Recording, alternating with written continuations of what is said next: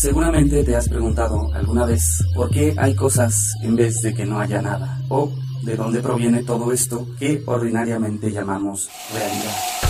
Tal vez hasta te has hecho preguntas existenciales como ¿para qué existo? ¿Y por qué tiene sentido ser en lugar de no ser? Bien, estas son preguntas de índole metafísica, preguntas que tienen que ver con la palabra ser y todo lo que ello implica. Ya desde los presocráticos, por allá del siglo VI a.C., se preguntaban sobre la procedencia de las cosas, algo que ellos llamaban arge, entendiendo esta palabra como principio o procedencia de las cosas. Los presocráticos son los primeros pensadores acerca del porqué de todo cuanto hay. Posterior a ellos, Platón, siguiendo la doctrina parmenídica de la división del mundo entre lo inteligible y lo sensible, propone que existe un mundo de las ideas, que es el fundamento de todo lo que hay. De ello se sigue que para Platón, el fundamento de las cosas son las ideas del mundo ultraurano, el mundo en el que las ideas perfectas son copiadas o participadas hacia un mundo sensible e imperfecto. Aristóteles critica el modo en que Platón duplica el mundo para fundamentar la experiencia sensible y mutable de las cosas. Por ello, desarrolla una teoría llamada ilemorfismo que explica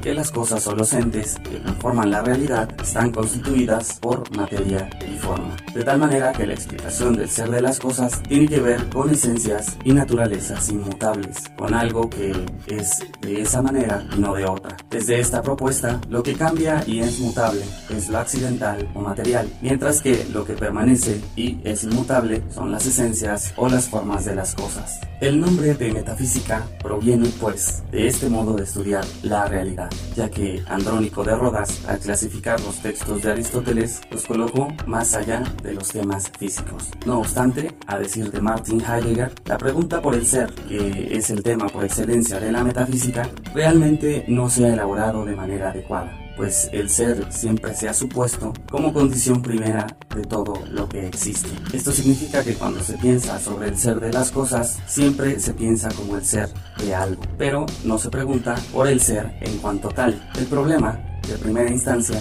radica en que el hombre, como un ente privilegiado para preguntar por el ser, debe descubrir cuáles son las condiciones existenciales que posee para poder responder a esta pregunta. Por ello, la cuestión del ser aún sigue siendo preguntada, porque el ser y no más bien la nada. La nada.